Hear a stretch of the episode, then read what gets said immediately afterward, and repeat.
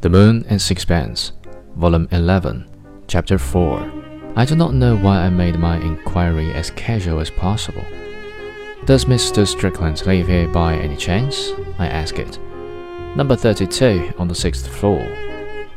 I was so surprised that for a moment I did not answer. Is he in? The waiter looked at the board in the bureau. He hasn't left his key. Go up and you'll see. I thought it as well to put one more question. Madame Miller, Monsieur Monsieur.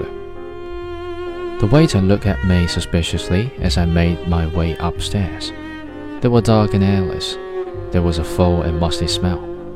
Three flights up a woman in a dressing gown, with tousled hair, opened a door and looked at me silently as I passed.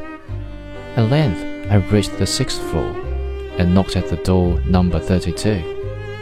There was a sound within, and the door was partly opened. Charles Strickland stood before me. He uttered not a word. He evidently did not know me. I told him my name. I tried my best to assume an airy manner. You don't remember me? I had the pleasure of dining with you last July. Come in, he said cheerily. I'm delighted to see you. Take a peek.